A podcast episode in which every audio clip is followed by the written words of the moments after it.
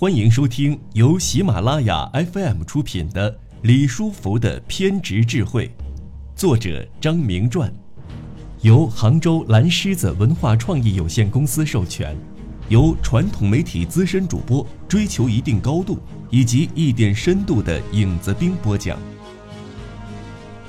第十五集，第六章：招贤纳士，人尽其用，激励人才管理。人才是企业的原动力。如果把我的厂房设备、材料全部烧毁，但只要保住我的全班人马，几年以后，我仍将是一个钢铁大王。美国钢铁大王安德鲁·卡内基。企业的命运很大程度上取决于企业是否任用了一批懂技术、懂管理的人才。培养和保护企业的人才竞争力是企业建立竞争优势的根本。虽然企业的产品质量、服务、价格、企业规模、创新能力、投资强度等都是竞争内容和竞争焦点，但是隐藏在这些背后的其实是残酷的企业人力资源竞争。李书福这位在汽车业具有偏执个性的管理者，对待人才也有一种偏执的热爱。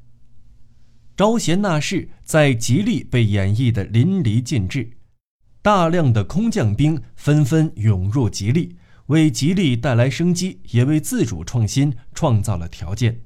同时，李书福用人不疑的态度，又让每一个加盟吉利的人才做到了人尽其用。真正拥有发挥自身特长的平台，李书福要为吉利打造一片人才森林。概括来讲，就是招揽大树，培养小树。这里的大树是指具有丰富行业经验的专业人才，是引进的人才。吉利称之为空降兵。小树是指吉利自己培养的人才。李书福的人才森林理念极富创新性。要求引进大树，然后再由每片大树带领小树，最终形成吉利人才森林。在众多民营企业家中，这个憨厚朴实又有着偏执个性的草根企业家，对人才的青睐有目共睹。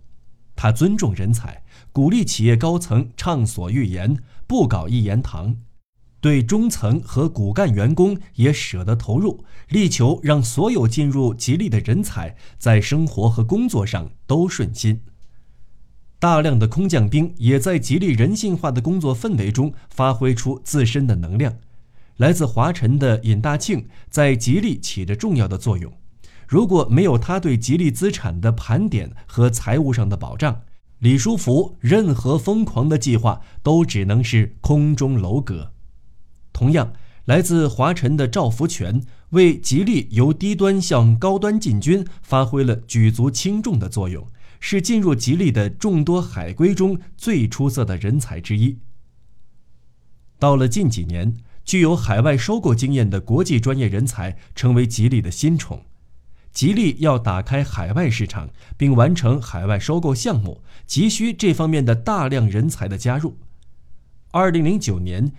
原北汽控股集团总工程师、北京奔驰掌门人、华泰汽车总裁童志远出任吉利沃尔沃项目 CEO；原英国 BP 集团高管袁小林出任吉利兼并与收购总监；原菲亚特集团动力科技中国区 CEO 沈辉出任负责吉利海外项目的副总裁。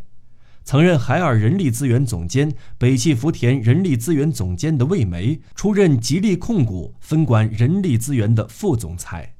二零一零年，原福特汽车总公司全球传播经理及福特中国副总裁许国珍加盟吉利。这些在汽车行业功成名就的职业经理人先后加盟吉利，让人感受到李书福的企业家风采。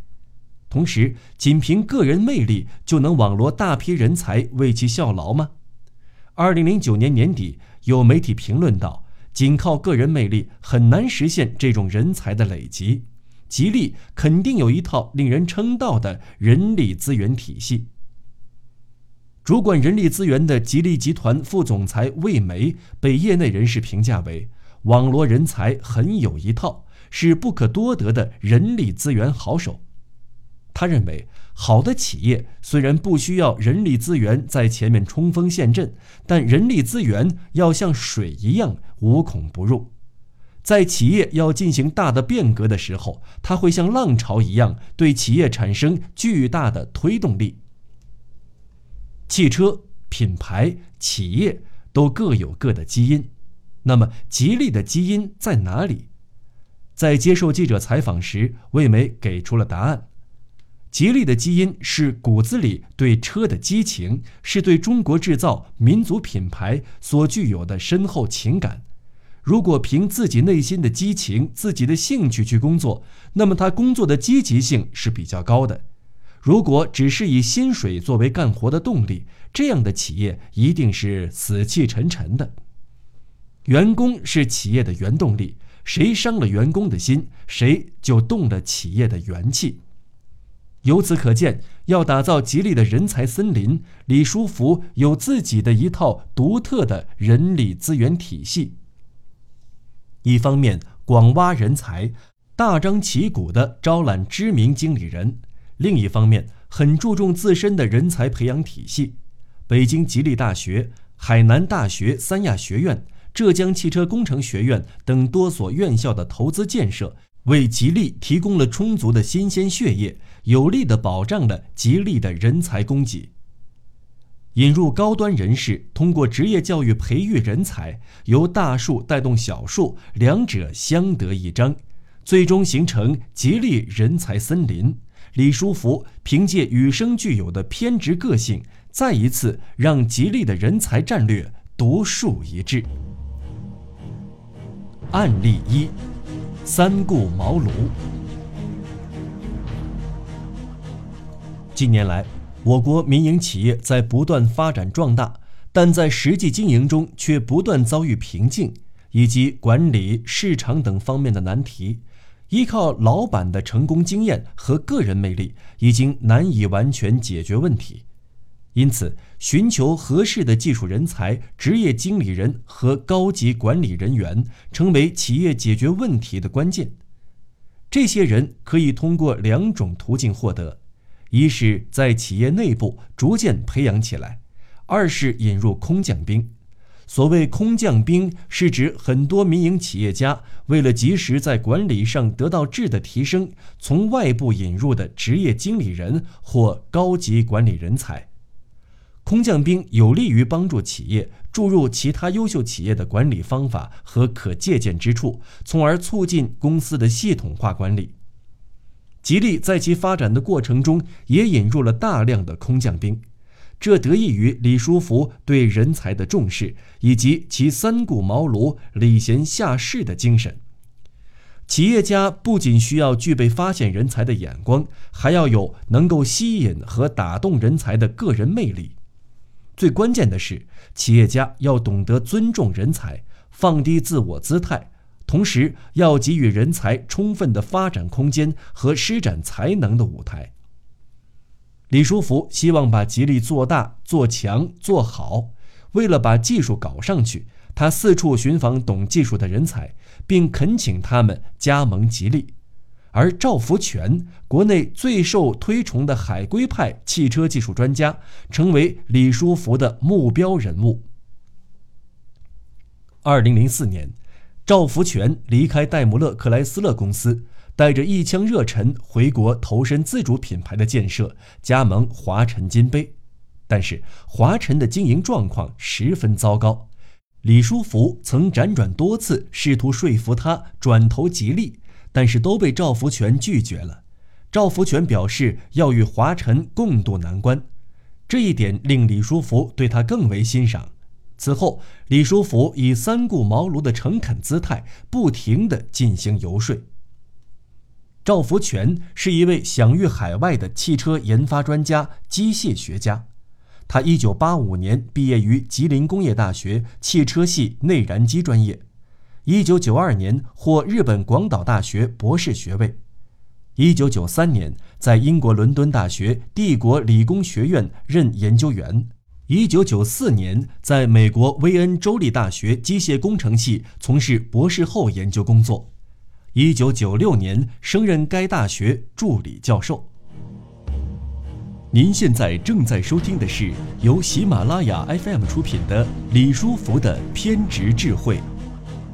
一九九七年四月，赵福全进入美国戴姆勒克莱斯勒汽车公司任产品工程师。从此，他开始了汽车技术研发生涯。一年之后，他成为该公司的工程专家，研发发动机。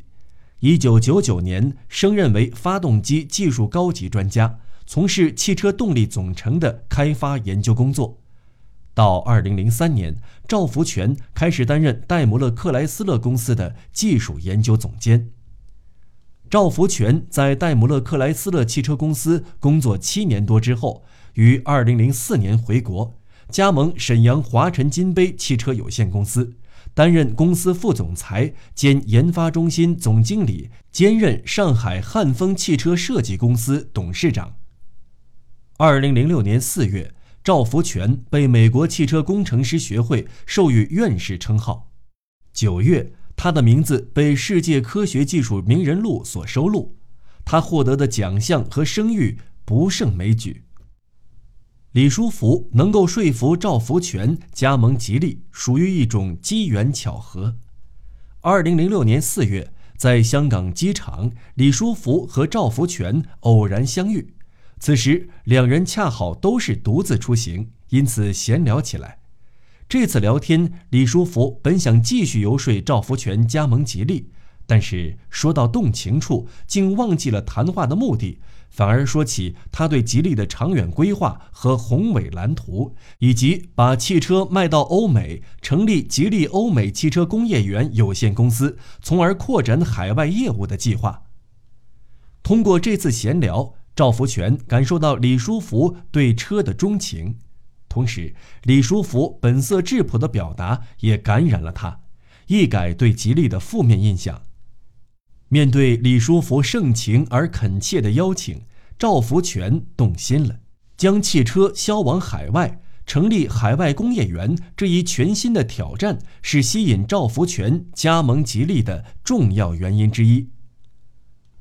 二零零六年十一月十六日，北京国际汽车展览会。吉利展览馆隆重开馆，这一天，吉利召开新闻发布会，在会上正式宣布赵福全加盟吉利，担任吉利集团副总裁兼吉利欧美汽车工业园有限公司总经理。赵福全加盟吉利，顿时成为业界的一大新闻，广受关注。有人发出这样的担忧：海归太阳，吉利太土。两种完全不同的思维方式能融到一起吗？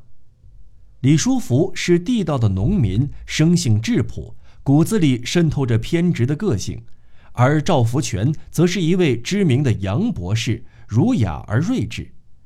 这样反差极大的两人站在一起，让人们不由议论纷纷。赵福全能够加盟吉利这样的小公司，也引起了人们的猜想。在接受记者采访时，他坦言：“从个人角度来讲，我并不关注这家企业有多大的名声、多高的地位，更多的是我认为这个企业要向上，有一个追求。我相信自己有能力能够帮助这家企业。大企业也是从小企业发展来的，而且我骨子里相信中国的发展正需要这种小企业。”吉利就是一个积极向上的企业，李书福则是一个富有追求的企业家。生产中国创造而不是中国制造的汽车是吉利造车的理念。同时，吉利的自主研发能力闻名遐迩，在国内处于先进水平，这与吉利的人才战略息息相关。吉利从国内外聘请了大批专家，也自主培养了很多优秀技术人才。其中不乏院士和博士，吉利的研发团队在不断壮大。对于赵福全加盟吉利这件事情，很多业内人士这样感叹和总结：对于喜欢挑战的赵福全来说，这次加盟必然能使他一展宏图。李书福能请到这样的高级技术人才，对于一贯奉行自主创新的吉利来说，无疑是一件如虎添翼的好事儿。在此次新闻发布会上，李书福对人才战略又有大动作，他要建立中国汽车工程学院，为吉利培养大批从研发到技术、从掌握汽车专业知识到实践操作、从汽车制造到汽车销售的人才梯队。并任命赵福全出任院长，全面推进吉利的人才战略。具有海外背景、既懂技术又懂管理的赵福全，无疑让李书福的这一人才战略得以提速。赵福全加盟吉利如同蛟龙入海。他表示：“我加盟吉利后开展的第一项重要工作，就是完成了对吉利技术体系的整合。近三年来。”吉利汽车研究院的团队规模翻了两番还多，已经从2006年年底的不足360人，发展到目前的近1400人，包括海归人员九人，硕士、博士近200人。自赵福全加盟后。吉利无论是在技术人才的培养，还是在产品的研发、技术开发方向的把握与制定，以及技术体系的完善方面，都发生了一系列的连锁反应。不仅如此，李书福计划大力开拓欧美汽车市场，在这里，赵福全也扮演了重要的角色。李书福早想加入欧美市场。但是无奈，欧美市场的法规对于尚处低端市场的吉利是一条难以逾越的鸿沟。如今，熟悉西方技术模式和研发流程的赵福全的加盟，将能够帮助他完成这个梦想。对此，赵福全很兴奋，这也是我加入吉利的原动力之一。市场光靠廉价是不行的，技术培养是个漫长的过程，对我来说挑战非常大。来到吉利，一切从头开始，甚至连他任职的公司也刚刚注册。要打开欧美市场的大门，需要对欧美主打的车型、品牌和涉及的技术含量、价格等进行研究，压力之大可想而知。但是赵福全没有令李书福失望。赵福全也十分感激李书福对自己的信任和支持。赵福全回忆。我并不在乎这个平台的大小，也不害怕会有困难，但是在这个平台上，一定要让想干事业的人有充分发挥的空间，有足够的自主权。当李书福董事长最初找到我的时候，我也曾拒绝过他，因为那时我认为吉利这个平台并不适合我。当时我听到的关于吉利的新闻很多都是负面的，并且有传闻说李书福带兵从不超过半年。但后来在实际合作的这三年半当中，我发现事实与传闻并不相符。董事长确实给了我最大的自由度，让我能够自由地规划长期、中期和短期的目标，并付诸实践。这种来自最高层的信任是吉利给予我的最珍贵的东西。二零零六年十月，赵福全陪同李书福前往英国，参与谈判收购蒙童公司股份的最后事宜。在这个谈判中，赵福全不负众望，帮助吉利实现了这一入股计划。二零零九年，吉利成功收购澳大利亚 DSI 自动变速箱厂。赵福全是第一位带领吉利团队踏上澳洲国土的企业高层，同时此次收购他全程参与，发挥了重要作用。目前，赵福全在吉利身兼数职，他既是吉利集团副总裁，又是吉利欧美汽车工业园有限公司的总经理。同时，还是澳大利亚 DSI 控股公司董事长、英国蒙童公司董事。吉利第三次大规模的海外并购，收购沃尔沃，也处处能够看到他的身影。在这场万众瞩目的谈判中，李书福将其中最重要的知识产权谈判交给了赵福全，这是整个谈判中最难攻克的堡垒。但是赵福全做到了。他在这次项目谈判中发挥了不可替代的作用。李书福能够三顾茅庐请赵福全加盟吉利，可以显现出他对人才的痴狂。他认定了一件事情就会全力以赴，在人才招揽方面也是如此。他的偏执个性一次又一次地帮助他实现了理想。而赵福全这位被美国工程院选为全美最杰出工程师之一的海归。因为心怀振兴民族企业、发展自主品牌的热忱和李书福心灵契合，他们是汽车业的两个另类，而正是这两个另类的联手，实现了吉利汽车进入欧美市场的夙愿。亲爱的听众朋友，由于时间的关系，本集节目就先为您播讲到这里。我是传统媒体资深主播，追求一定高度以及一点深度的影子兵。我们下期节目再见。